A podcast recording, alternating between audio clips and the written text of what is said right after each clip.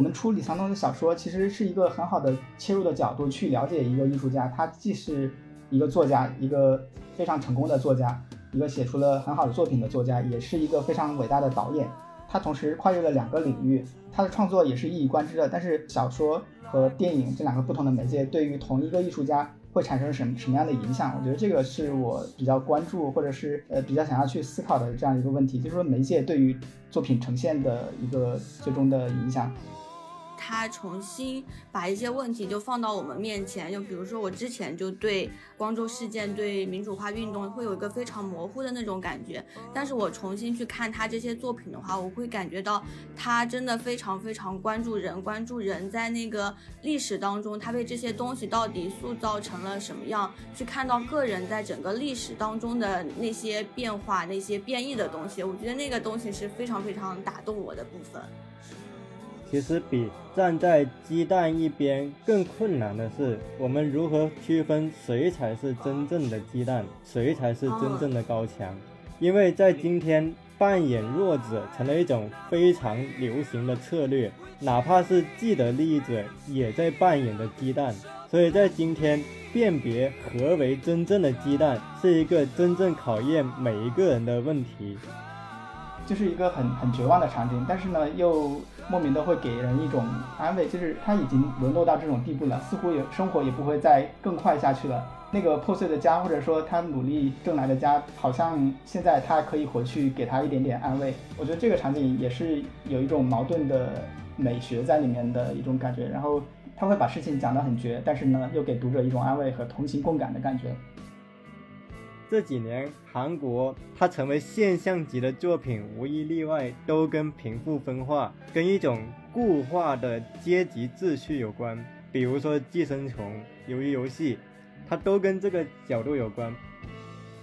时代变了之后，就有新的议题就进入到这个人物的身上了。像之前的话，就是民主化运动，然后像近几年就在电影当中，其实会有比较多的，就比如说。誓约号，然后大家又重新去反思，就是国家的这种感觉，还有龙山事件，像那个燃烧，就他有讲说是年轻人的愤怒，他被内化的这么一种感觉。他说之前其实他们这一代作家，他们的生活环境其实是更艰苦的，但当时他们会相信社会会变好，所以他们做的一些事情其实是有方向性的，有有目标的那种感觉。但到现在他说就一切看起来都很平常，其实明明是出了问题。但只是表面上波澜不惊，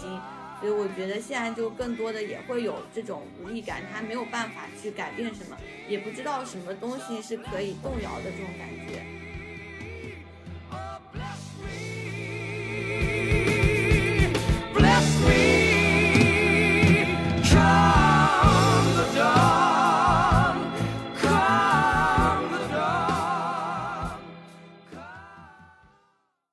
还是先有请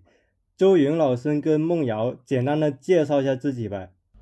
呃，大家好，我是武汉大学出版社录书工作室的编辑周云，然后我那个从事编辑工作有快十年了，然后我们录书呢是二零一七年成立的一个新的出版品牌，到现在也有快五年的时间了。嗯，然后是我吗？对对对。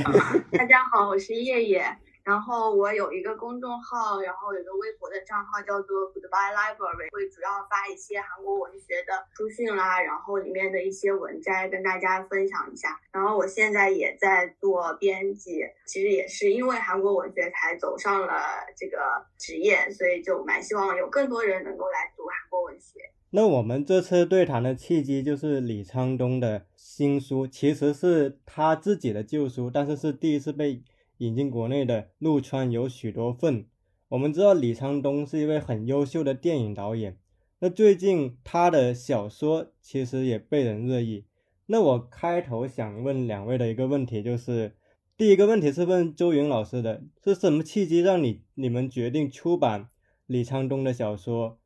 然后跟着一个问题就是，在你们看来，如果纯粹从写作者、小说家的角度来看，陆川有许多份，又为什么是一部让人值得阅读的作品？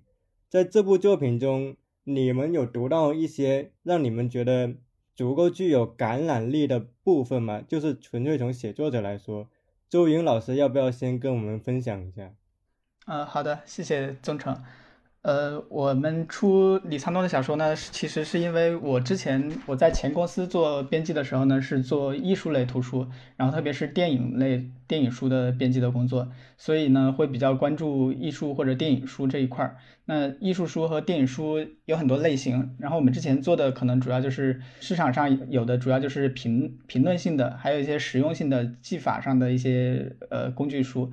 那我个人更感兴趣的就是是艺术家或者电影导演本人的一些文字上的阐述，因为我觉得就是我之前在做这一块的时候，我感觉艺术家和作家有一个很明显的不同，就是我个人的见解啊，我就觉得就是艺术家的作品，特别是美术作品或者是。现当代的一些艺术作品，它其实是有一个语境在那儿的。就是比如说，你单独去看一个现当代艺术的作品，比如说杜尚的一个小便池，或者是他的其他的一些现成品或者是什么的作品，其实你可能不太能明白他想要表达什么。但是如果你能了解杜尚他这个人，他的生活或者他的想法或者他的一些理念，然后他的受到的一些影响，整个的这个语境你都能了解之后，你才能知道他这单一个作品是在说什么东西。那小说家不同，小说家好像他的一个小说作品本身就是自带一个语境的，因为他整个的文字都是为了营造一个语境，让你去了解他的东西。所以我觉得可能在做书的过程中，我更倾向于去从我的专业就是出版的角度来呈现一个艺术家另外一个侧面，就是除了他的作品之外的一个一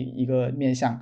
所以呢，我会关注，比如说我之前我们现在陆书工作室出的一些艺术家的系列，就有比如说杜尚的传记。还有就是，比如说刘晓东，他的一个他本来是一个画家，然后我们出了他的摄影集，然后就是包括像李桑东这一本，他是一个导演，然后我们出了他的小说作品。就是我会觉得艺术家他所有的面相其实都是他艺术生活的一部分，就好像杜尚他说过，他说他的生活就是他的艺术。它不是由一个作品可以概括它的整个的艺术的，这一点是跟小说的一个不太一样的地方。所以我关注到李沧东的小说呢，其实是从他的电影介入的。然后我就想澄清一点，就是刚刚呃宗成介绍我就说我对韩国文学比较深入了解，其实很惭愧，我 可能没有梦瑶那么了解，因为我其实对韩国文学关注也不是很多。然后出版李沧东的小说呢，也是从他的电影。作为一个路径来来进入的，然后先关注他到他的电影，然后就觉得这个艺术家他是一个有有一个艺术家自觉的一个一个作者，就是说他的电影拍的不多，他一共只有六部电影，然后每一部都非常的精彩，然后也非常经典。我知道他之前写过小说，所以我猜想他写的小说肯定也是非常能够拿得出手的东西，他才会出版。所以我是从这样一个路径去进入韩国文学，进入李沧东的，嗯。这是我们出版这个这两本书的一个一个想法吧，嗯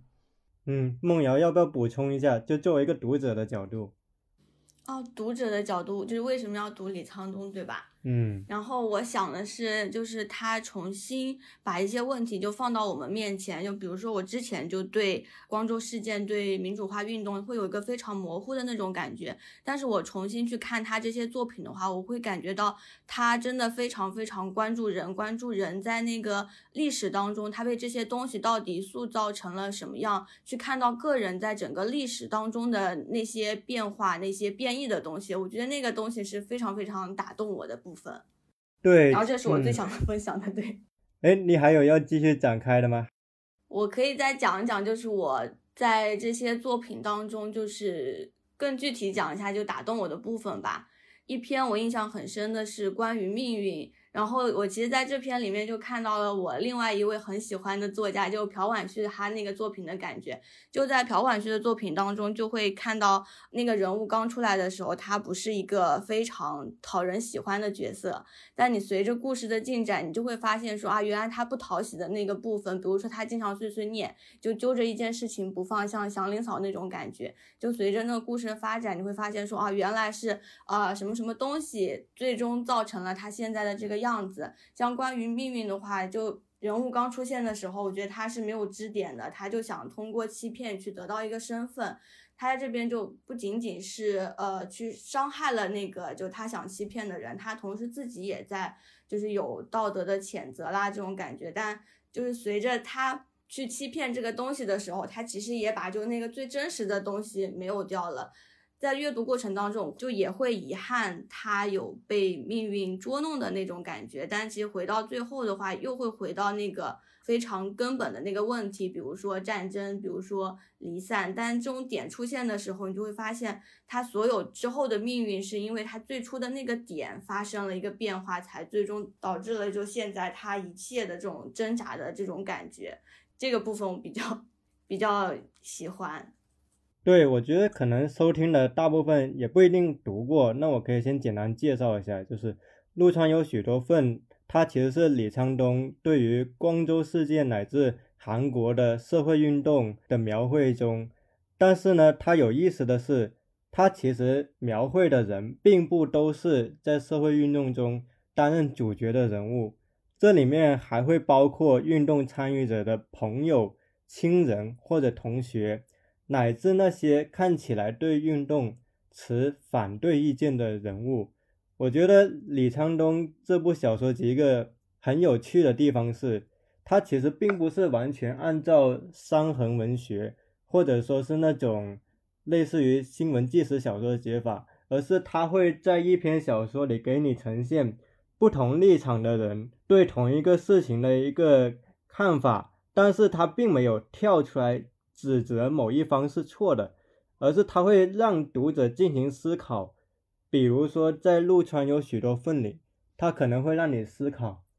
如果一个革命者，他可能是一个体面的逃亡的状态，那么如果相比于另一个人，他在艰难的活着，但他可能是个不体面的状态，那到底哪一个状态可能更值得我们追求？哪一个状态又应该被指责呢？我就觉得李沧东他对我们提出的存在困境，甚至说是。道德上的困境其实很值得探讨的。那我接下来其实想继续问两位的，就是我们就不妨从陆川有许多份这个同名的小说说起。在这个小说里面，令你们感到印象深刻的细节有哪些？以及作为一个重要的隐喻，粪便在你们看来，在这部小说里面意味着什么呢？周老师，你要先说一下吗？好的，好的。陆川有许多份这一篇里，我印象深刻的其实有两个细节，一个就是说，就是地铁里面，就是这个主人公他他去买金鱼，买金鱼缸，然后呢在地铁里面扛着金鱼缸，然后举着金鱼，就是人挤人的那种场景，就会让我觉得非常的熟悉。就是我们这个腰封上用的一个读者的评论，就说东亚叙是一场是一场宏大的集体记忆嘛，然后这个场景就会让我想到。我之前在北漂的时候，比如说主人公买的那个房子，就会让我想到天通苑，然后地铁上的这些人或者他的经历，其实也会想让我联想到，呃，地铁上我看到的很多人，甚至是我自己非常局促的一个经历，就是动弹不得的一些人，然后不管是因为什么原因，因为生活或者是其他的一些压力，就是我们非常能够有共鸣的一个场景，所以我们的这个封面呢，其实用的就是一个地铁的这个站名的一个形式。我自己当初我的我感觉它是可以让我们进入那个场景，就是我们站在地铁上，然后手扶着上面的那个拉环，然后抬头就看到这样一个站名，下一站是陆川或者下一站是仓洞，就进入那个局促的场景里面去，所以是有这样一个意思在里面。第二个让我印象深刻的，那肯定就是就是最后主人公在那个粪便里面浑身沾满了粪便，然后非常绝望，但是又莫名的有一种令人安慰的感觉的这种结尾。我觉得很多可能很多人看这一篇都会看到这里的时候都会有这种感觉。其实到最后结局不是一个很好的结局，他的弟弟也被抓去了，然后他的家庭也不知道会是一个什么样的状态，他的妻子跟他的关系也不知道会怎么样发展，然后他自己又在一个最落魄的境地，浑身沾满了粪便，他就只能回家去，就是一个很很绝望的场景。但是呢，又莫名的会给人一种安慰，就是他已经沦落到这种地步了，似乎也生活也不会再更坏下去了。那个破碎的家，或者说他努力挣来的家，好像。现在他可以回去给他一点点安慰，我觉得这个场景也是有一种矛盾的美学在里面的一种感觉。然后他会把事情讲得很绝，但是呢又给读者一种安慰和同情共感的感觉，就好像我们之前出过一本那个齐泽克讲基耶斯诺夫斯基的书，他在里面讲那个基耶斯诺夫斯基一部电影的结尾的时候，就是说主人公流出了眼泪，就是这个眼泪呢，它是一种绝望的情绪，但是另外一方面。他又表达了一种同情共感的情绪，甚至我们可以上升到所有的呃人。齐泽克引引用了一个就是古罗马诗人的说法，叫做“众生皆醉，万物堪怜”，就是所有人都是这样，都是有生活中如此局促的部分，所以其实他也没有那么的可怜。然后我们自己的一些处境似乎也可以得到别人的同情或者是理解，所以有这样一种安慰的情绪在里面。我觉得这个是让我觉得很好的一一个一个结尾。嗯嗯，梦瑶怎么看呢？有没有让你很想分享的关于这部小说的细节？有，然后我也想接着你们的话，就接着你们的话，一个就是呃，就宗成老师刚才说的那个存在困境，就大家在其中的那个困惑嘛，我就想补充一个，就是我另外很喜欢的一篇《天灯》，我觉得这一篇就是李沧东他在整个集子里面。可能是他最想表达，就我觉得他最想表达的一个典型，就周老师他们那个有一个文案是说，直面错综复杂的生活本身，探索真正价值的可能性。然后其实我读完整本书，尤其是天灯这一篇，我最强烈的感受是，就是我没有办法看清错综复杂的生活，我有也没有办法确定是不是真的。存在那个价值，我觉得那个主人公的经历就会有点很符合这个感觉，然后也很像我自己之前给自己预设的一些东西，比如说当出现两种或者多种选择，然后它可能是一个信仰体系或者怎么样，就我在历史当中我到底能不能做出一个所谓的正确的答案？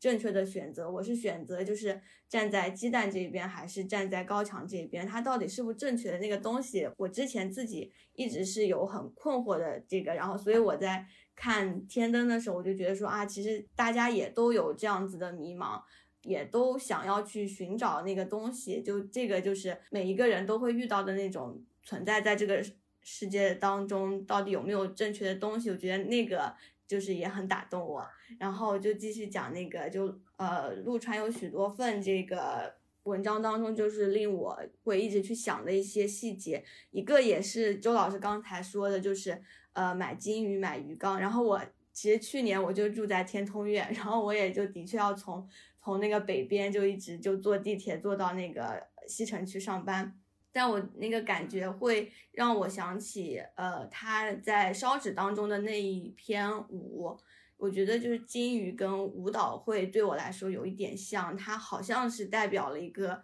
更美好的东西，就是想要去挣脱生活的那种感觉。而且这些东西出现的时候，它其实是给整个故事有了一种不一样的氛围。不过就是它还是依然是很短暂的，它没有。真正去解决他们生活当中的一些困境，然后这个是让我印象很深刻的。还有一个就是他们那个呃柜子就被锯掉了柜角，我觉得会有点像生活被打磨的感觉。金阿烂他有一篇小说叫做《多雅生活》，它里面就是呃那个女主人公的钢琴就是放在他们自己家就是不那么高雅的一个呃小店里面，然后他们来到大城市之后。那个钢琴就也要被放在就是与钢琴这种很高雅的东西它不匹配的一个很小的他们蜗居的一个房间里面，然后还有一个也是印象很深的，就是哥哥就是呃俊直他跟妈妈一起就是隐瞒了那个年龄，然后弟弟就就等于是揭发了这个事嘛。我觉得这个就对弟弟来说，他那个事情很小，他自己也不记得了。他其实是做了正确的事，就是说出自己真正的年龄。但是他这件事情会让那个主人公他一辈子都记得这件事，他变成了就是永远错误的人。我觉得这个也像我前面就是对天灯的那种喜欢一样，就是我自己的一些疑惑。比如说我要去参加就是社会运动，但是这个代价是我。虽然是去做正确的事，但是我同时也会伤害到其他人。我觉得我会有那个就是自私的那个，就在乎自己身边东西的那种感觉，就是也会像那个主人公君子一样说，他最后有说说我自己就只想拥有那个三十二平的那种安乐窝的感觉。然后这是我最想分享的一些细节。你说到鸡蛋跟高墙，我还蛮有感触的，因为我们都知道他其实。源于村上春树的一篇演讲，但是有人他就探讨过，他说其实比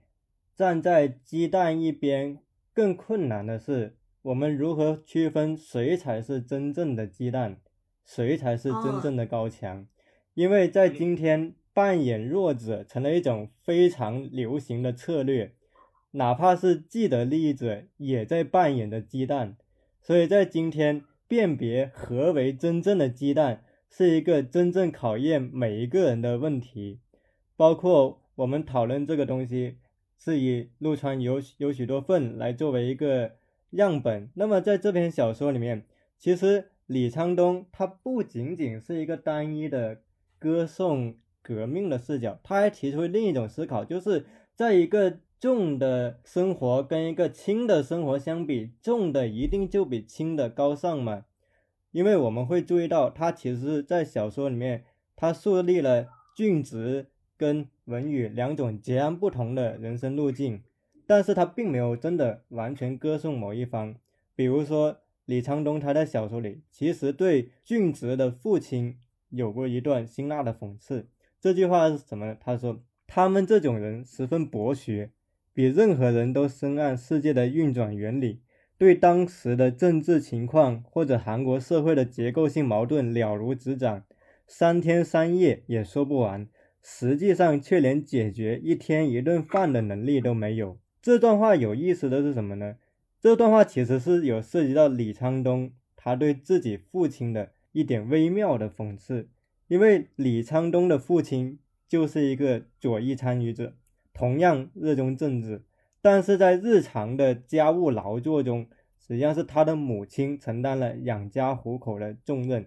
那么李沧东小时候他思索的一个问题就是，相比于父亲这样参与高尚的社会运动的生活。母亲这样承担着日常的劳作的生活就一定轻吗？我觉得这也是他提出的一个很有意思的问题。包括在陆川有许多份里面，俊直他其实内心隐含的一个不满，就是他觉得他一路走来也十分不容易。买那间二十三平的公寓房，已经倾尽了血和泪。可为什么在妻子眼里，好像他就是没有梦想的，而文宇一定是有梦想的，去为国家的民主奉献，是一种更值得的生活？其实他心中隐含的不满，我觉得可能也体现出来这一点。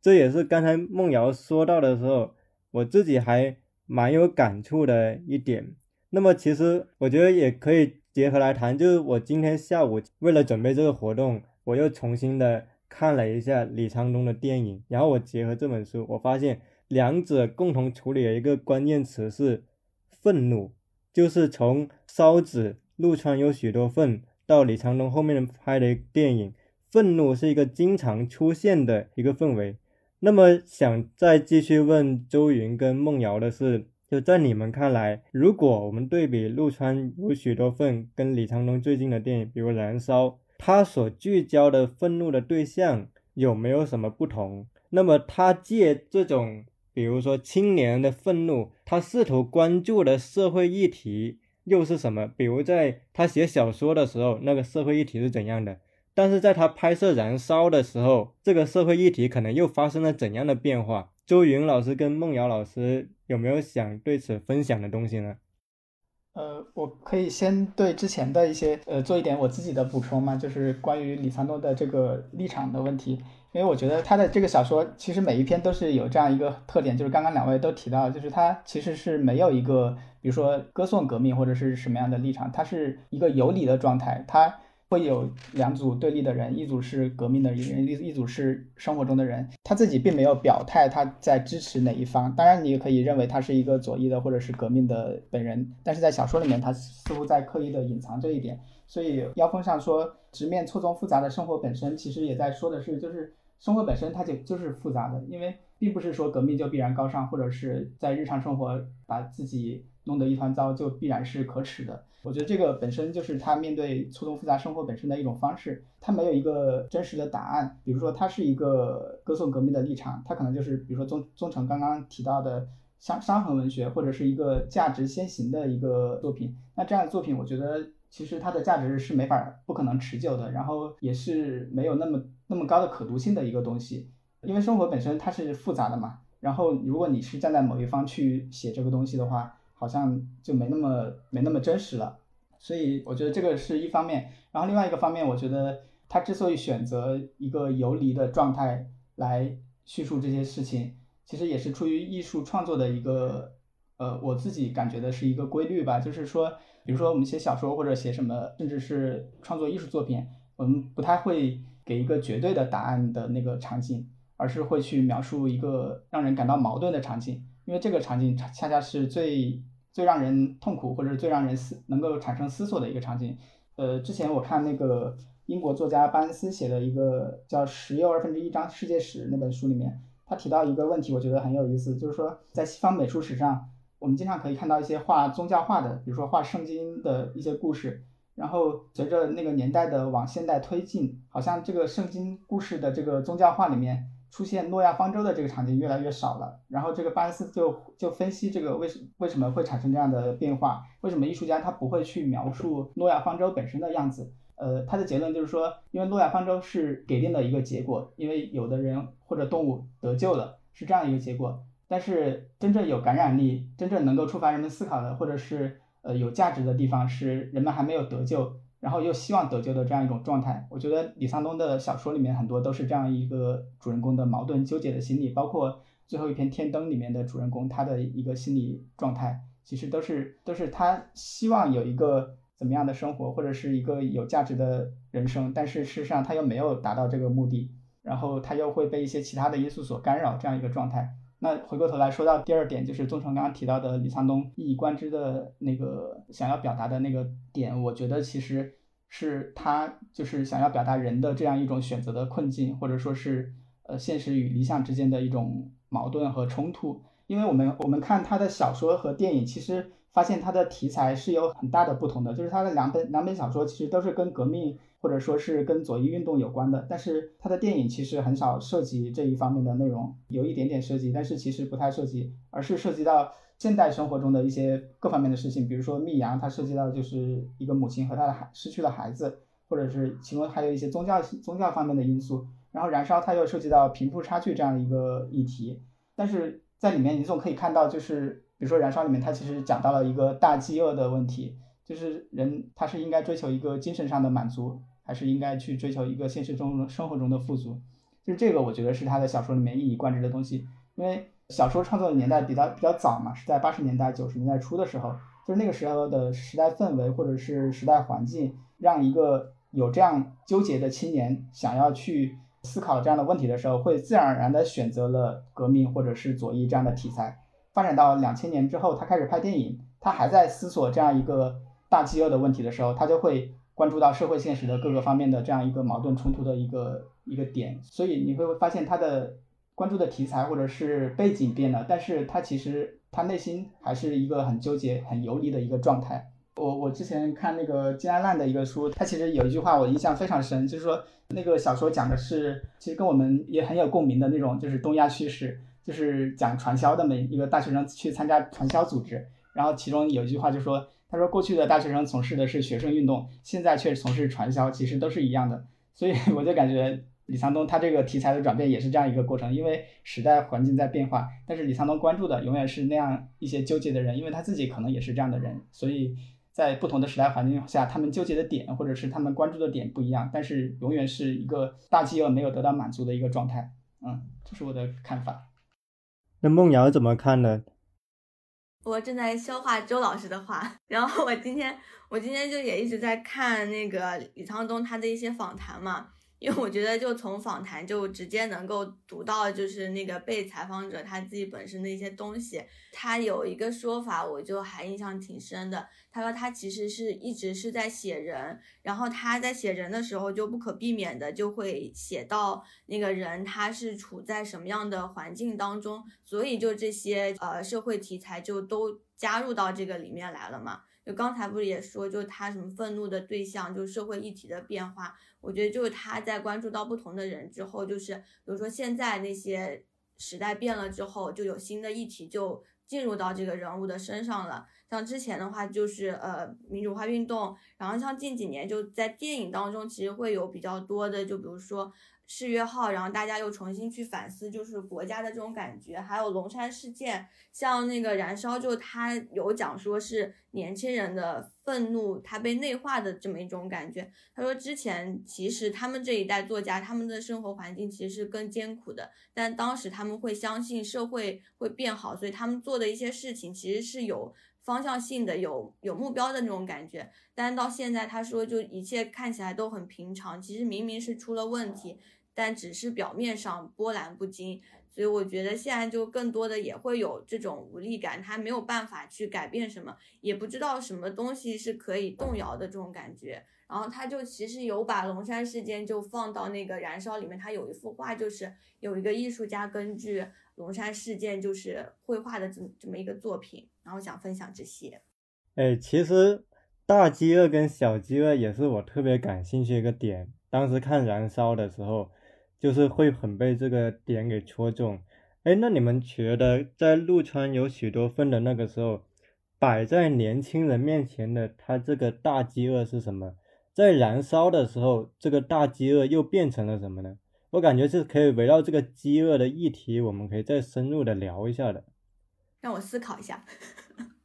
我对那个韩国可能没有那么了解，但是我从我只能说，我从李沧东的作品里面感受到这个就是所谓的大饥饿的追逐的一个变化。就是烧纸，他创作年代更早嘛，就是八十年代，呃，民主化运动的时候。就是你能很明显的感觉到他的所有的题材基本上都是跟这个有关，就是青年要如何去改变他的社会或者是改变国家，因为现在社会正在发生改变，然后这样正好有这样一个契机，我相信包括现在我们很多青年如果是处在那一个环境下，很自然而然也会关注到这样的一个背景或者这样一个议题，然后投身这样一个运动，所以李沧东肯定不会放过这样的题材。那到陆川的时候，我觉得就是应该九十年代初的时候，韩国开始发展。然后这样一个环境下，我觉得出现的陆川有许多份这样的小说，它其实就是跟我们现在的状态很像，就是年轻人他怎么样去买房，然后这个买房和之前有一点点过渡和衔接，然后有的人去之前从事革命，然后一直在坚持，后来跟政府通缉，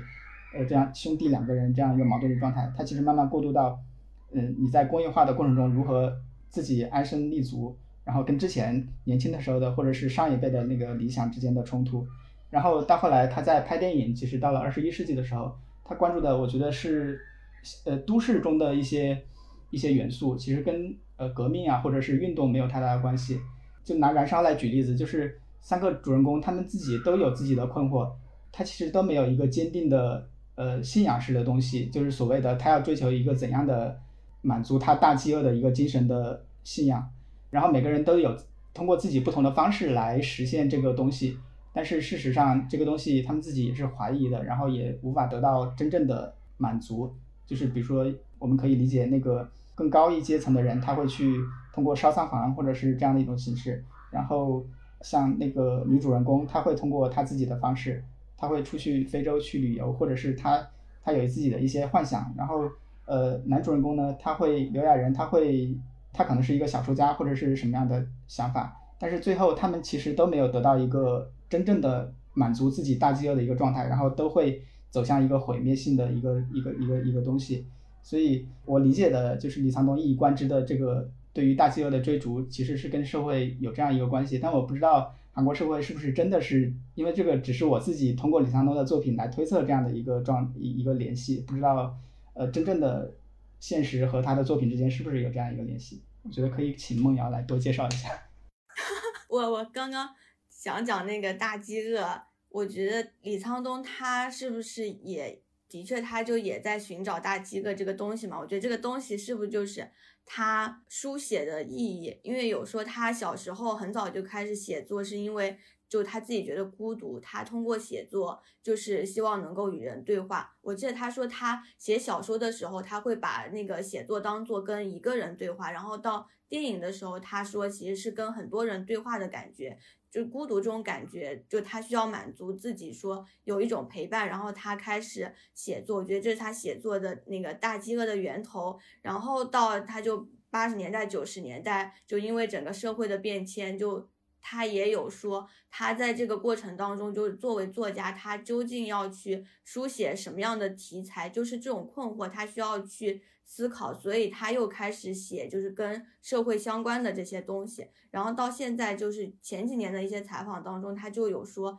他在写作的时候，比如说像呃写作电影，然后他在燃烧当中，他其实是留下了很多的可以让大家去猜测的东西。比如说，就是刘亚仁那个角色，他就是这个东西，比如说是不是他创作的一个作品，或者说那个女主人公她到底是被杀死了，还是她自己只是很简单的一个出走？还有就是呃，那个富二代他究竟是一个真正的杀人犯，还是他也只是一个普通人？他说他希望就是把这些问题留给观众，然后让观众去思考一些更深的东西。他到现在的话，就是有更强烈的那种互动感。他说把自己的写作就是可能也不知道这个写作到底有什么意义，但是还是要去写那个写作的东西，就可能会像那个电影也好像小说也好，它就像一个小小的蜡烛，能够让人有一点点改变。他就说这个东西也是很值得的，就我觉得这个是他的一个大饥饿。那韩国社会我要再讲吗？我觉得好像我怕讲的不够全面，那我就不讲了。或者我再顺着你讲一段。因为我注意到是，其实，在军政府执政的时候，韩国的青年人哪怕他们内部之间有分歧，他们至少有个共识，那就是什么？就推翻军政府，追求一个更民主化的社会嘛。我觉得至少在那个年代，他们哪怕感到愤怒，感到有一股需要宣泄的欲望，他们有个共同的奋斗的目标。但是可能这一代狂惑的是，他们已经实现了民主化了。军政府已经被推翻了，可是他们发现那个贫富分化、阶级固化并没有因此消亡，反而加剧了。因为我自己在思考的是，我们会发现这几年韩国它成为现象级的作品，无一例外都跟贫富分化、跟一种固化的阶级秩序有关。比如说《寄生虫》、《鱿鱼游戏》。它都跟这个角度有关，包括在《燃烧》里面，当那个钟秀他看到了那个 Ben 的生活之后，他就感慨韩国的盖茨比好多啊，他就感慨为什么有些人生来就那么有钱，过着安静的、优雅的生活，而有些人，比如像他这样，可能就只能住在郊野之外，然后可能也很难上升到社会的秩序之上的那么一人，所以他其实。某种意义上，他是通过钟秀跟 Ben 的之间的生活的对比，来呈现了，我觉得是两种的饥饿状态。钟秀的饥饿状态是，他发现他被固化在了这个社会的中下层，他很难去逾越他的命运的那个桎梏。而 Ben 的饥饿是，他发现即便他那么有钱，他依然在精神上感到空虚。依然感到一种存在的虚无，以至于他不得不通过那种烧仓房或者烧塑料棚的行为，乃至小那个电影暗示他可能猎杀女性的行为，来去得到一种生理上的快感。我觉得这个是我在读到他的那个大饥饿跟小饥饿的时候，一个比较有感触的地方。梦瑶，你可以再接着讲下去。哦，我我可以就是再补充一些，就是大家没有讲到的韩国社会当中比较重要的一些事情。那个就世越号发生之后，其实就是韩国的那些作家，他们又重新去思考，就是国家然后政治制度的这些问题，然后又重新去想说，呃，我们社会走到现在这个现状，它到底是由什么东西造成的？然后很重要的一个就是就是民族分段问题嘛。然后就是会回顾到那个战争，日本殖民统治时期，然后朝鲜战争的这些东西，就看能不能从历史当中去寻找一些答案。所以就之后他们其实也出现了很多，就是呃从历史角度来重新看待，就是现在社会问题的这么一种现象。我就想补充一下这个。嗯，那我也想再另外谈一个话题，因为我发现可能现在围绕陆川有许多份的讨论，很多是聚焦在革命。社会运动的，哎，我也会好奇的是，除了老生常谈的社会议题的这个评论方向，你们觉得李沧东的小说还隐含着他哪些其他的困惑，或者他哪些想要讨论的一个母题呢？周云老师，你有想要分享的吗？就是李沧东小说可能还表达了哪些其他的议题？呃，其实我想，我我其实一直非常非常想讨论的一个问题，就是关于李沧东小说的问题，倒不是说他表达了什么，而是他的这个小说的形式的问题。呃，我不知道，反正我我我自己有一些想法，我提出来呃供大家讨论。呃，我们出第一本书的时候，烧纸的时候用的一个妖风的，也是读者的评论嘛，就说像看了十一部电影。然后这个呢，其实也没那么准确，因为后来比如说那个南京的作家卢敏老师他写的评论里面，其实也提到这个，就说像是看了十一部电影，对于一个小说来说，似乎不是一个很好的评价。如果说这个小说看了之后就像看了电影，那我直接看电影就行了，我为什么要看这个小说呢？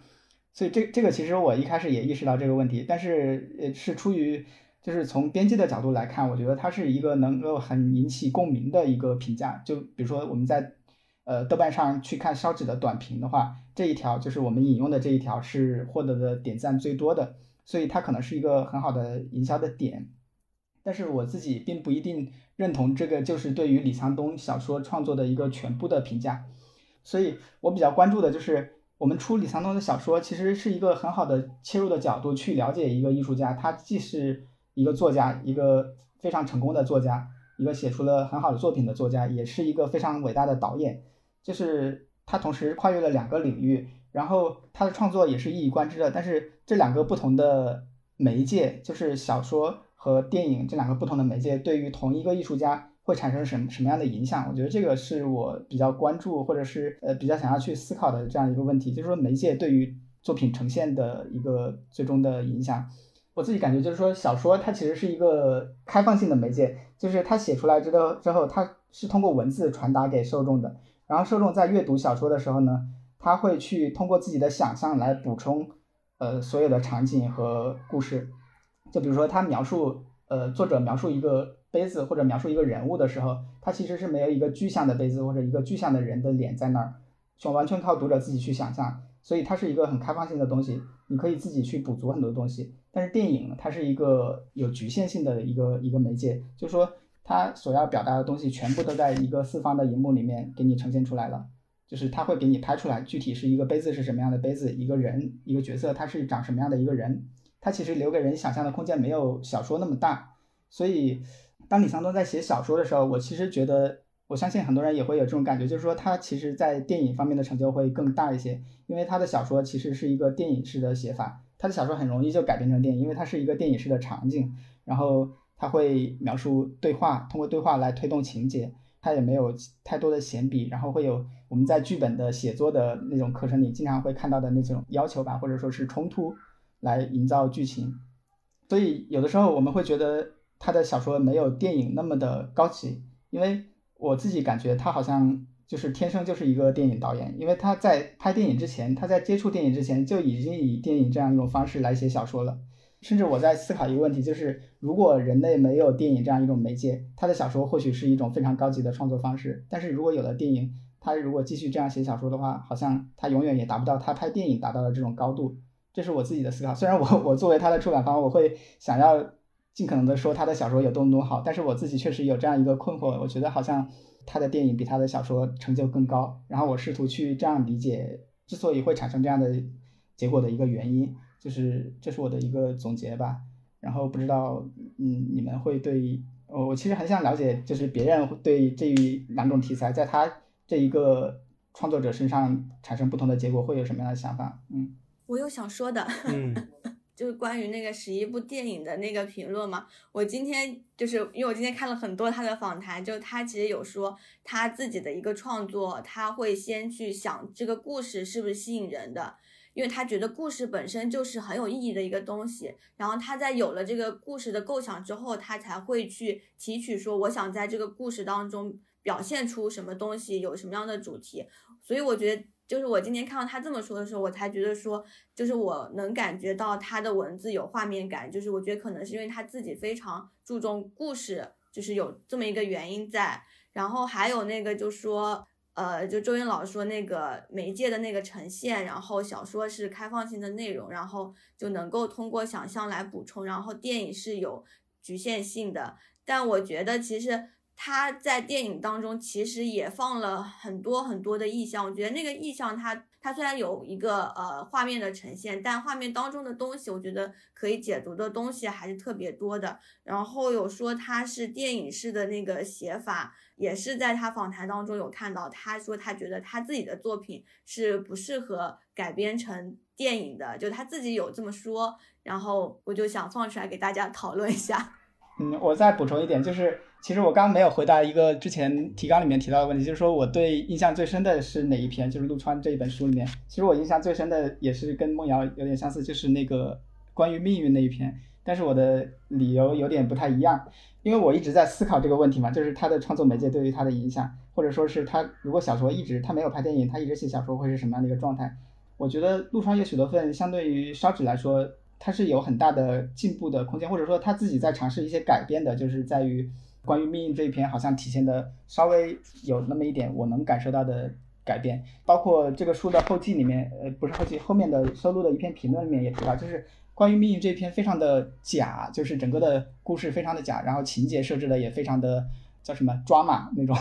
反正。它更多的像一个寓言式的小说，而不是那么的现实生活或者是非常现实的一个东西，因为它里面的巧合会也会很多，就是我们日常生活中不太可能真的是碰到这样一个一个人的命运，然后他有一些情节是通过巧合来推动的。我觉得这个这一篇小说，我自己我不知道他自己有没有提到过，但是我自己感觉他是在有意的进行一些尝试，就是改变他自之前一的一些写作方式。首先，你看他一开篇，他不是一个整个的，他的叙述方式是通过一个人来讲述的这样一种叙述方式，而不是说有几个角色他们互相怎么样对话来推进这样一个，而是说我来跟你这个作家来讲述我的这样一个方式。这个其实就是在很多文学里面其实很常见的一个表达，但这种表达在他的小说里面非常的独特。我觉得这个可能是他的一个新的尝试方向。就是说，如果他如果继续写的话，有可能他会继续摸索出更多的可能性。我觉得这个。呃，是我的一个看法，嗯。其实我在看的时候，我也在想，我当时思考的一个问题是，我觉得本身小说如果它要反映沉重的现实，它其实给自己加了一个更大的一个，我觉得是个风险。为什么？因为很多小说它如果贴着现实太近，它容易像那种新闻纪实，或者说很容易像是那种怎么说热点写作。它可能给你的情绪是很强烈，但是可能风一阵，后面又沉下去了，就它会容易速朽。那么我在看陆川有许多份的时候，我自己思考的一个点是，一方面我其实有意识到李沧东在包括这本小说，包括烧纸，他的主题，他想给定的一些东西，其实是你能很明显感受到的。但另一方面，我也在想，如果时隔了。二三十年，甚至四十年，这个小说重新出来，为什么？其实有些篇目仍然令我受到了冲击，受到震撼。也就是说，我认为至少他有一些小说，至少是有一个打破速朽的魔力的。比如说，在《烧纸》里面，我印象很深刻的，好像就是那篇，我记得是不是叫《火与灰》还是叫什么？还有一篇就是《烧纸》的同名短篇，包括陆川有许多份里面的。同名的这一篇，我当时想的是，为什么这几篇会让我觉得他可能更成熟一些？是因为我觉得这几篇里，李长龙恰恰没有执着于呈现出他对某一个问题的非常直给的看法，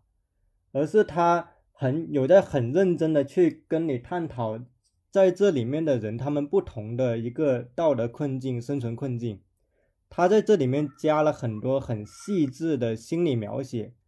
我觉得这个是他在处理这类型小说里面一个算是他相比于前作可能有所进展的地方，包括他会下意识处理，会使用一些意象、一些变形的手法，比如他对那个粪的描述，乃至于他对于那个主人公他身处在这个污浊的环境里的那个心理的冲突的描写，我觉得这个其实是他在处理这个。对于重的书写的时候，如何让小说更加的飞起来的一个尝试，但是他可能自己也会感到还是有不满，这也是为什么他会去拍电影，因为我觉得可能很重要一个原因是他觉得可能镜头更能够表现出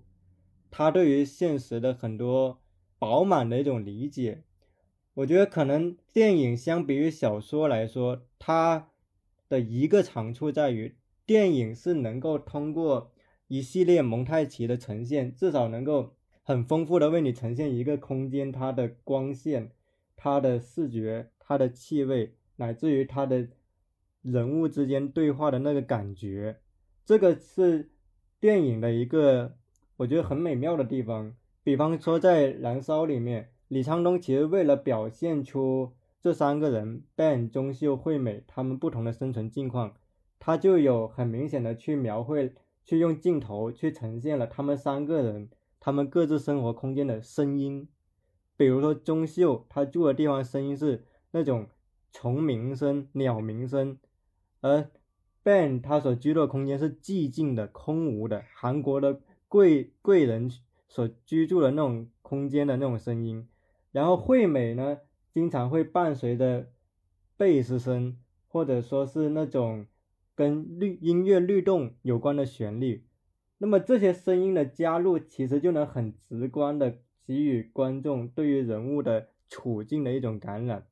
所以其实我觉得李沧东他是一个。镜头语言的一个大师，包括我看他，我看这部小说后记里面，他有一句话就是，他是说向追求真正价值的小说探索。我自己在想的是，李沧东后来虽然拍电影了，但可能在他的心里，无论是写小说还是拍电影，都是在追求他认为真正有价值的小说探索，乃至于文学探索。只是他觉得在他的长板上，可能电影是更适合发挥的。一个方式，这个是我对于这个东西的一个看法。呃，我觉得宗成刚刚提到这一点非常准确，就是也正是我刚才没有提到的一点，就是说，我觉得小说是一个开放性的电影，或者是有一个局限性的媒介，但是另外一方面，电影也有比它小、比小说更有优势的地方，就是宗成刚刚提到这一点，就是它能够给人提供一个设身处地的一个感觉，就是声光化，或者是整个的环境的沉浸式的体验，这个是小说。不如电影的地方，所以，呃，我觉得可能正是李沧东的这种他自己的一些个人特质，然后适合让他在电影方方面能够发挥更多的利用电影长处的这些这这样一些特点来取得更大的成就。嗯，对，其实我觉得我们的听众如果想对这个问题有自己的看法，也可以等一下分享给我们，包括你们是怎么理解李沧东在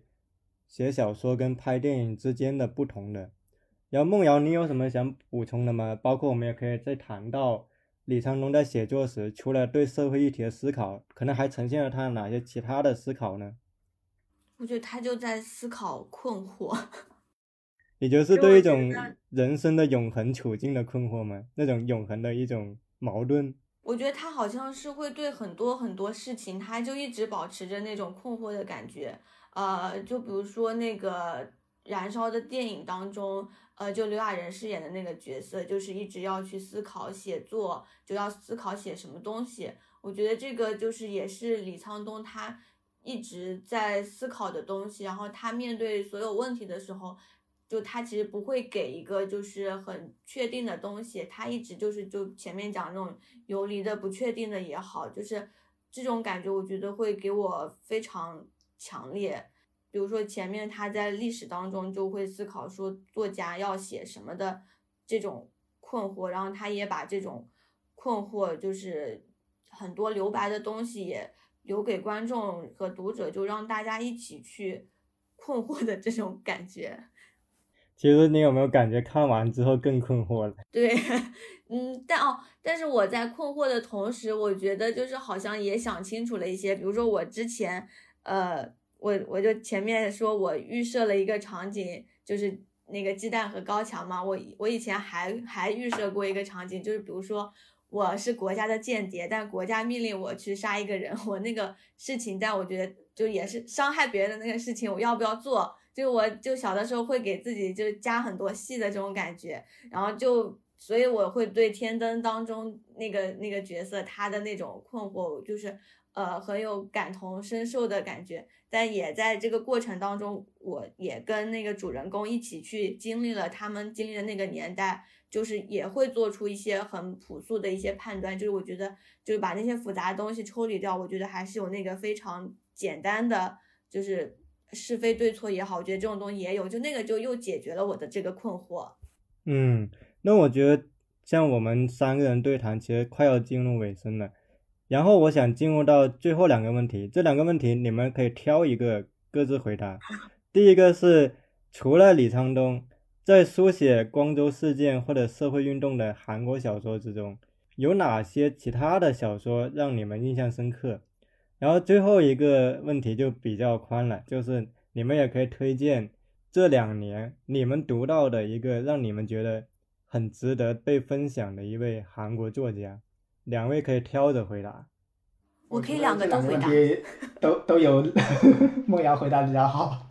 嗯，我自己看的其实不多，因为我我我看的韩国文学嗯并没有很多，我只是从电影来介入的。然后我看过的话就只有那个金安烂，我觉得非常好。然后呃我也觉得它能够非常贴切的反映时代吧，就是跟李沧东反映的不同的时代。然后很多描写也非常细腻，给我感触也很深。嗯。也可以分享你们最近做的书，不一定是韩国文学。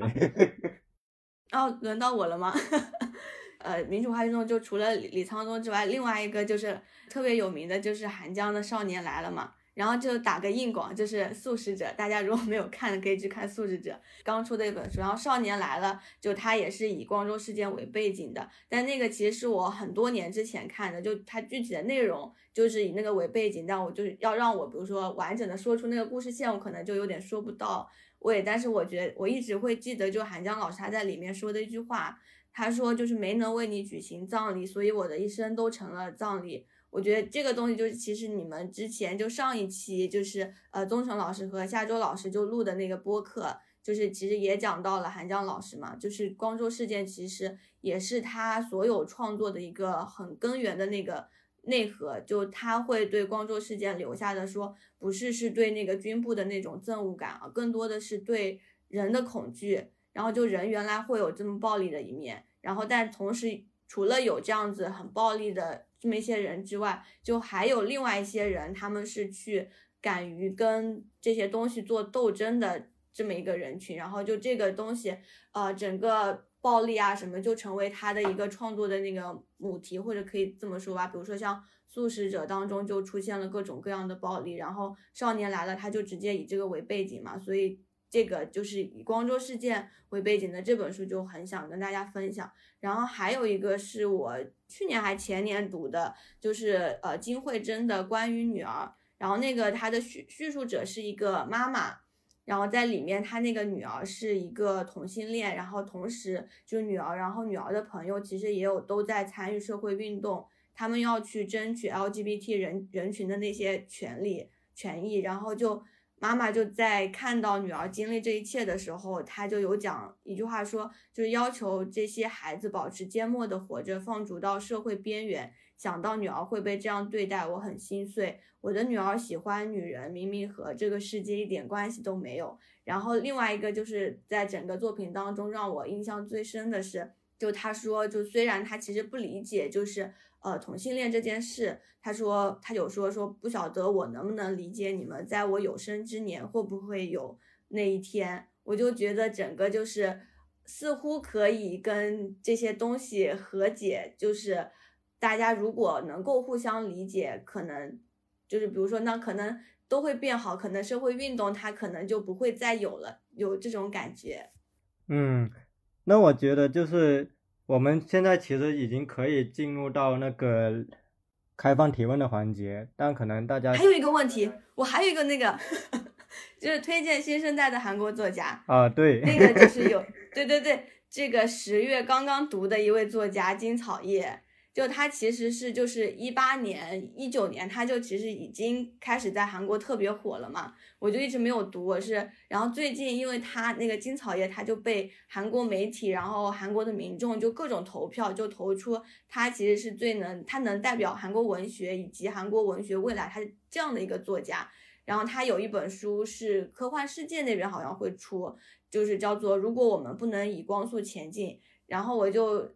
呃，十月份那个就十月初的时候我就看了嘛，看了之后我就意识到，就怪不得他这么火，因为这个写的真的很好。之前也有听说他会在那个科幻的题材里面加很多社会议题嘛，但我看过之后会觉得他其实不是在用科幻写社会议题，因为他那个科幻，他的里面那些想法都都写的特别特别好。就比如说他那个，因为每一篇我都想给大家安利。就他第一篇，他讲的就是叫做“为何朝圣者去而不归”。他讲的就是在遥远的星系，就是那个星系上的人，他依旧对地球、对人类就是有那种爱意。然后他第二篇叫做《光谱》，写的是跨越时空，物种也依然存在着，就是彼此之间相互理解的这种感觉。然后第三篇叫做。共生假说写的是人有的这种感情，这种爱可能不是我们自发形成的，可能是来自宇宙，就是宇宇宙当中其他生物对我们的这么一种培养。如果我们不能以光速前进，它讲的就是呃时间的流逝，但就是那个爱其实依然都会在心里。我觉得他的那个作品就有很很好的那种很善良的那种，觉得让大家相信这个世界上有爱的这么一种感觉。然后他有那个。呃，当时应该也获奖的，叫做《馆内遗失》，就是他其实这个作品可能是在整本书里面，就是会比较明显能够看出他其实想讲一些社呃性别议题的这个作品，但他这个里面也有特别好的科幻构思，就是人在死后可以把自己的心智上传到类似于图书馆的地方。然后人们可以通过去检索，就是像呃图书检索一样，就找到那个人，就可以跟他对话。他在这个地方就把那个科技发展带给了我们另外一种可能性，就是我们能够跟已逝的人说话。然后我们以前没有没有说的那个话，就他最后就他对他妈妈说了一个，说我终于能够理解你了。我觉得那个就特别打动我，所以这个作家就非常想推荐给大家。哎，这个作家的写作风格有会让你想到一些熟悉的作家吗？嗯，我觉得他其实有一点点像特德·江，就是我对特德·江的最大的感受就是，我觉得他是个特别特别好的人，所以他在作品当中会有一些很美的东西。我觉得那个金草叶他就有这种感觉，虽然他他其实科幻构思我觉得他挺好的，但是肯定没有特德·江那么好，但他在这个过程当中就表现出的。就他对人的那种，比如说，就超越物种之间，就依然存在着理解，存在着爱，这种就是我觉得是特别特别珍贵的东西。嗯，就是这么一种感觉。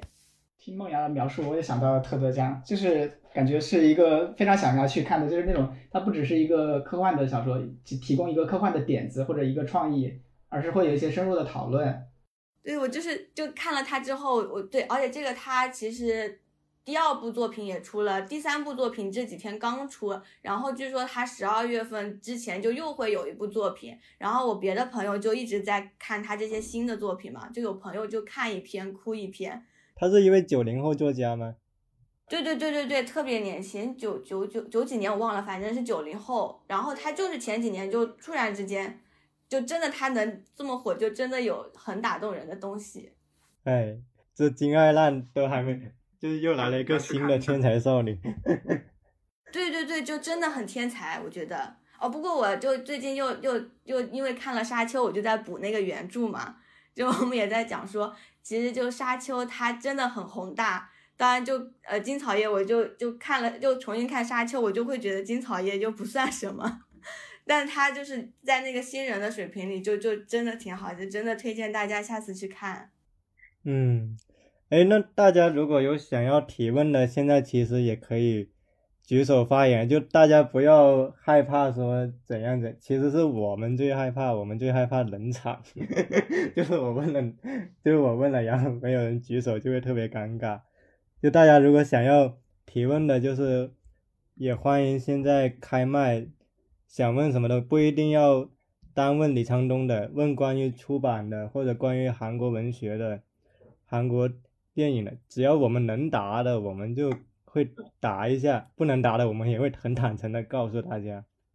我有一个想问，你问嘉宾吗？我我我有一个问题，我有个问题想问周云老师。呃，陆川有许多份，他那个字就是为什么是歪斜的？就是陆川他没有在一一个水平线上，就是这个是为什么这么做呀？呃，我觉得这个这个可能是设计师本人来回答比较好，因为这个可能涉及一些他自己专业的方面的问题。然后我自己只能提供我自己的理解啊，就是呃，就是这个这两本书，陆川许多份和烧纸是同一个设计师做的嘛，然后它会有一些比较相同的元素在里面，就是呃设计上元素，虽然表面上看起来很不一样，就是比如说这两本书的书名都是用的楷体字，都是有一些错落的感觉，比如烧纸它并没有严格的哪里跟哪里有一个左对齐或者右对齐或者居中对齐这样的一个对齐的方式，所以陆川它也会相应的有一些错落的感觉。然后包括腰封和这个封面，腰封的文字和封面的文字也都没有一个左对齐右对齐这样的一个规范，所以我觉得可能呃从设计方面可能会有这样一些考虑。另外一方面，呃还还有一个可能也是设计上的点，就是说陆川它上面这个这个地铁的标志牌其实是一个很规整的东西，就是横平竖直的一个东西。如果书名再 做一些嗯很规范、很标准、很对齐的方式的话，会显得有点矮板。然后可能呃还会有呃这样错落的方式，可能还会有一点点就是那种联想吧，就是一个一个一个错乱的一个地方，或者是一个没那么规整的地方，这样一些环境的营造，我觉得可能会有这样一些效果啊，这是我自己的理解啊。然后我注意到有一个人他问，其实是最近热播的一部韩剧，叫《人间失格》。他问你们两个知不知道这部剧的剧本会不会有机会在中国引进出版？你们有看到这部剧吗？我没有。我好像看到微微博上是不是有人艾特还是什么说呃问问我们就是李沧东的出版方是不是有兴趣？但是我还没来得及了解。因为据说这部剧是今年好像韩剧里文学性最高的一部啊。那我那我肯定会要去了解一下再做决定嗯嗯。还有一个问题是，他想问一下我们如何看待金爱烂的作品？两位读金爱烂的作品会有哪些细致的感受？这个梦瑶应该会有比较详细的感觉。梦瑶，你要说一下吗？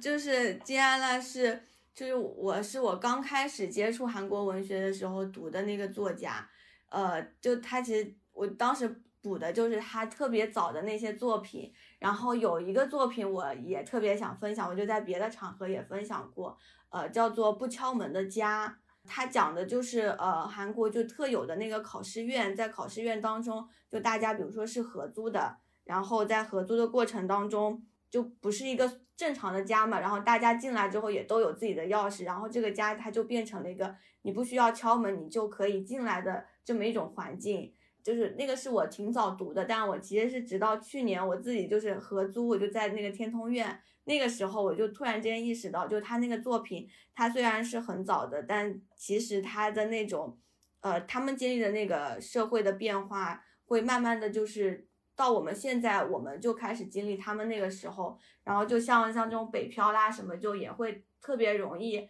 呃经历到他们的那种环境当中。还有那个就是不敲门的家里面有一个细节是，就是我的东西被偷走了，然后所以我就想去看看是谁偷的，然后他就也打开，就是打开了其他人的那个房门，然后突然之间发现，就大家所有的人的房间的里面的那些设施用的东西，其实好像都是一模一样的东西，这个东西我就觉得特别像我们人在整个社会当中，就慢慢慢慢就把自己那些个性的东西。都消磨掉了，就变成了大家一模一样的这种感觉，然后就觉得整个金阿烂他那个作品就会特别细腻的去讲这些东西，还有他讲的那些环境，比如说便利店的，就是也是大家会在韩剧当中看到特别多，就好像你读到他文字的时候，你就一下子又进入了那个空间，我觉得那个他的空间感特别强，然后这是我的感受。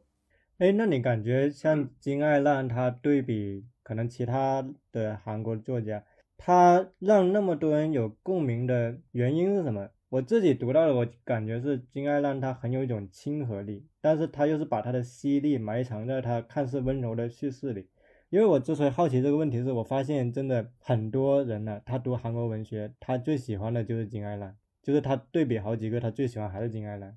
就像梦瑶你跟。周云老，你们在读金爱浪，你们如果对比他，可能其他韩国作家描写，你们觉得金爱浪可能最突出的地方在哪里？我其实呃，对于金爱浪的，就是也是从另外一个方面，就是刚刚我提到的媒介的这个呃各自的优势的这个角度来考虑的，就是我觉得金安烂相比李沧东其实是一个很好的对比，就是他们的写法是完全不一样的。虽然他们可能都是在反映社会的一些细节，比如金安烂，他其实很打动人的就在于他反映了一些我们都共同经历的一些一些一些事情，然后是非常细腻的一些细节来反映的。但是呢，他其实他的写法是非常独特，然后也非常文学的，或者是能够发挥小说优势的一种写法。就是之前梦瑶提到一个，就是说故事性的问题，就是江岸他很多小说的故事其实很简单，甚至有的，比如说有有有一篇我记得印象比较深的，就是讲一个在机场打扫的阿姨的她一天的一个心路的心性的变化，其实没有没有太多的一个情节的变化，但是他。通过他的语言，通过他的文字来描述整个的环境，让你体会到呃一些非常微妙的感觉。我觉得这个是他让我印象很深的一点，也觉得这个是他别的媒介好像无法呃通过文字来来表述的这样一些一些东西在里面。我觉得这个是他很了不起的地方。哦，我的感觉也差不多，就是我刚刚也讲到，他就把那个空间感直接就呈现出来了。就是我真的能够进入他那个环境，然后跟主人公一起去经历主人公的生活，他面对生活当中就是心里的那种呃起伏的那种感觉，就是共鸣，就是很简单的共鸣的这种感觉，就好像我真的经历了，我我真的也有那些感觉，它可能是我日常生活当中我忽略到的东西，我又再次感受到了，我觉得是这样，我我自己的感觉。哎，有一个叫老夏的听众提问，他说。刚刚在谈到电影与小说的时候，呃，我说到小说贴着现实走，应该会有一些局限性。其实我这里准确的说是会让他写作难度更大，因为很容易被小现实的沉重所束缚。然后那个老夏继续提问，就他想请问两位对当下的非虚构写作，例如像梁红老师的写作，或者也可以说是当下流行一些其他的非虚构写作，你们有没有什么？看法，然后他第二个问题是，如果作家过于集中对自身的想象能力在写作，那对现实的关注度感觉也会下降，两者该如何平衡？其实我在想他的问题其实是说，作家如何平衡现实跟想象之间的关系？我觉得两位都可以说一下，包括可能围绕你们喜欢的作家来谈一下这个东西。包括也可以谈一下你们直接的对非虚构写作的看法。你们觉得你们读到一些比较棒的非虚构的作品？我觉得，呃，非虚构写作和虚构写作可能得分开来看。就是说，对于现实的一种呃要求或者说是反应的话，就是非虚的非虚构写作，我自己感觉可能是对现实的关注要更加强烈一些，因为它呃立基的一个基础就在于现实的生活。或者说是我们经常说，生活是比小说更更丰富的一个题材的矿源。就是生活有时候情节比小说还要能够想象的更复杂、更难以理解，或者是呃各种方面吧。反正呃，所以非虚构的价值可能也在于此，就是就是说它能提供的就是我们想象不足的一些方面，所以它可能会更应该要应该要更关注一些现实的东西。那呃，虚构写作，我觉得呃，它的价值可能还是在于，可能是我自己的关注点的问题，就是如何发挥这个小说这个题材的优势。就是我还想补充一点，就是比如说呃，金安烂刚刚提到金安烂，他发挥小说优势的一点，其实我觉得就是有点像，如果把这个优势发展到极端的话，我们可以想想，就很好理解我说的这个意思，就是说，比如说尤利西斯，他会把一个很短的时间，然后写成几十万字的一个巨著。就是他把时间和空间都可以拉伸到很远，让它无限延伸，甚至不停的写下去。我觉得这个是小说的一个开放性的地方。电影的另外一个局限性也在于此，就是说它是不仅是空间上只有一个荧幕那么大，然后时间上你也只有只能在它限定的那个时间内去欣赏。还有一个我之前看过的小说就是那个麦克尤恩的《星期六》，他有一本书叫《星期六》，他描述的好像应该是这本书，我印象不太我确切的，就描述的是。两天的时间的一个故事，然后我当时是在一个图书馆里面看的，然后正好就用了两天时间。我感觉我现实生活中的这个时间的流逝跟小说里面的时间流逝是同步的，我觉得这个感觉也挺奇妙。就是我会在看文学作品的时候会比较关注这些方面，所以他对于现实的要求可能会没有那么的高，他会对于一个作家的天分或者是他的一些创意会有一些要求。当然，现实也是他素材来源的一个部分。呃，当然这个是只是我自己的个人的喜好。梦瑶，你有想要补充的吗？没有，我觉得我回答不了这个问题。哎，其实我有想到，因为刚才周莹老师提到《尤利西斯》，我觉得小说它最大的魅力就是向内开掘的这种无穷无尽的魅力。因为尤利西斯它可能写一天，它能给你写几百上千页，而且让你不会倦怠。有时候很多人对尤利西斯误解，他觉得这是一本很难读的书，其实真的不是。这本书你要真的读，会很快进入的。就是乔伊斯他其实展现一种魔法，是他能够让你读一天里整个城市里这些人不同的心理想象、梦境与现实，乃至于他对各种宗教啊、神话的意象啊挪用到现代的表述，依然栩栩如生的，让你非常忍不住继续读下去。因为刚才我们也谈到了文学跟电影创作它的不同点。在我看来，电影创作它的优势就是，当它呈现一个空间的感觉之后，它会更直观。就是你文学无论再怎么细腻的描绘，因为电影它就能直接给你拍出那个景是怎样的，那个人的面部表情、他微表情怎样的，所以它的那个直观的沉浸感是更明显的。但是文学的一个电影很难比拟的优势是，文学用笔触向人的心灵活动向内开掘的那个深度是很难被电影所表完全表现出来。这也是为什么可能像普鲁斯特的《追忆似水年华》、乔伊斯的《尤利西斯》、像陀思妥耶夫斯基的小说，你很难想象电影能够把它完全的表现出来。就是不是有句老生常谈的话叫“一流小说是很难被改编成一流电影的”。但是往往二流小说能改编成电影佳作，我觉得也有这方面的原因在这里。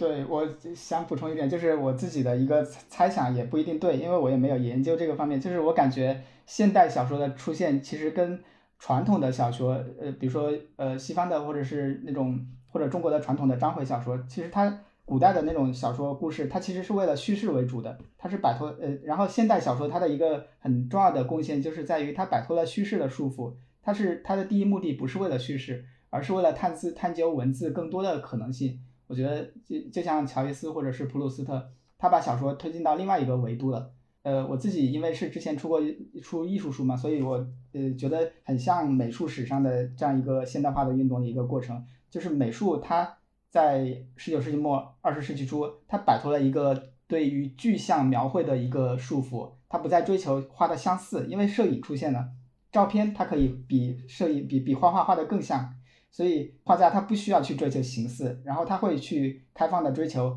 画画的一个更多的可能性，他会追求光影啊，或者说是抽象啊这样的一些维度，所以我觉得现代文学可能也是这样的一个状态，就是电影出现了，然后电影可以更好的。表现一个故事，然后让你切身体体会到这个故事的进展。然后小说那种故事性可能要求没有那么严也高了，或者那么严格了。作家可以相应的发挥更多的文字上面的可能性。我觉得这个这是我自己的一个理解，不知道对不对。其实我也在想，如果李沧东继续写下去，他可能是个超现实主义作家，因为他在后期电影里面其实不只是一个原原本本的现实主义的描绘，他会运用一些。超现实的手法，比如在《燃烧》里面，在那个结尾的部分，当钟秀捅向 Ben 之前，他其实是有一个写小说的镜头。那个镜头实际上是暗示了这个小说有二重的文本空间，就是他捅 Ben 不一定是个真实的行为。这其实就是一个悬念的描绘。包括这个电影经常被人讨论的惠美，她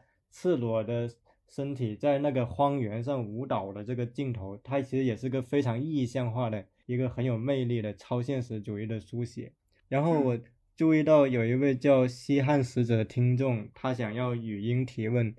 这位朋友在吗？你现在可以开语音提问一下。好，呃，这个谢谢各位老师，今天听了这个讲座也很受益，就是之前对韩国文学关注的比较少，呃，所以今天也记下来一些作品。我想问的是，就是嗯，我们知道韩国有一些电影，比如说像《寄生虫》啊，还有一些。呃，早期的这个熔炉啊、溯源这些这些作品直接影响到政府对一些法律的修改，或者是对呃政府对某些群体某一个问题的关注。就想问一下各位老师，韩国有没有哪些文学作品也起到过这样的作用，或者是呃引发了社会比较广泛的关注和共鸣？就是这样，谢谢。两位有有知道的吗？就是通过小说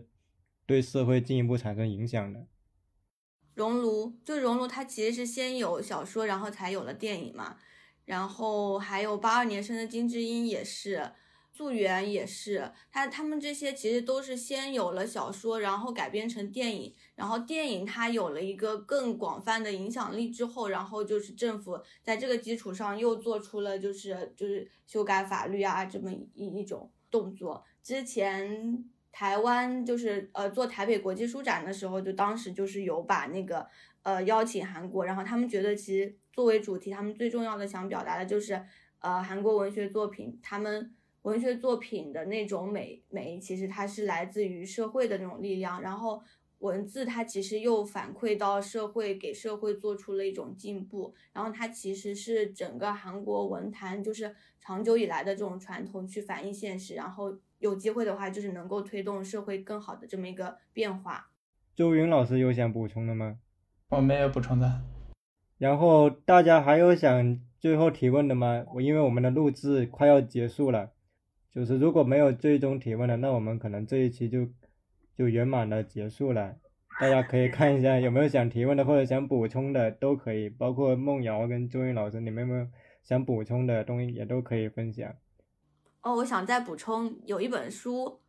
就是讲，就是韩国，他们其实是对，就是前面也讲说对整个社会历史都特别关注嘛。最近的话，台湾那边刚出了一本，就是写慰安妇的，就是金熙作家写慰安妇的，就就想补充几部作品跟社会历史相关的。一个是金熙，呃，他那个作品叫做《最后一个人》，最后一个，然后还有一个叫做金卓环的作家，他就是去。他被称作是，就是开创了，就是韩国文学当中，就是，呃，跟世越号相关的一系列作品，他们这么一个先河。然后他就有写世越号事件，就讲叫做呃那些美好的人和跟谎言这两本书。然后他还有去年疫情挺严重的那个时候，讲那个韩国的中东呼吸综合症的这么一个书，是去年呃年初的时候在台湾出版。然后这本书。就现在就是简体中文版就也在推进，就如果大家有机会也可以去看一下。就想补充这这些作品。有一位读者提问：如果我们无法以光速前进，会有出中文简体版的计划吗？嗯，有那个就是科幻世界。然后他们下面的一个工作室就有在做这个书，我就我当上次有问他们说是年底会出，然后这本书台湾也会出繁体中文版，应该是明年年初就都会出中文版。行，那我觉得我们这一期活动也快要结束了。首先肯定要非常感谢能够一直听到结尾的观众，因为我们都知道要听耐心听一个分享还是蛮考验的。然后。如果大家对这一期感兴趣的朋友，也欢迎去下单，就是这一本《陆川有许多份》，包括李沧东的前作《烧纸》，我觉得尤其值得本身对李沧东电影就比较喜欢的朋友，因为这样的话你会提供一个另一个去看待李沧东的视角，再把他的电影对照来看的话，也会非常有趣。然后像梦瑶提到的金爱烂的小说，还有那位。金草叶对吧？对金草叶的，他未来即将问世的中文版的作品，大家也可以期待一下。那最后就是非常感谢周云老师跟梦瑶在这一期的分享，然后我们这一期的录制也会剪辑放到我们的播客平台，欢迎大家关注我们的播客席地而坐，会在小呃，反正就大家搜席地而坐这四个字就。在各个音频平台就有了。那我们话不多说，谢谢各位。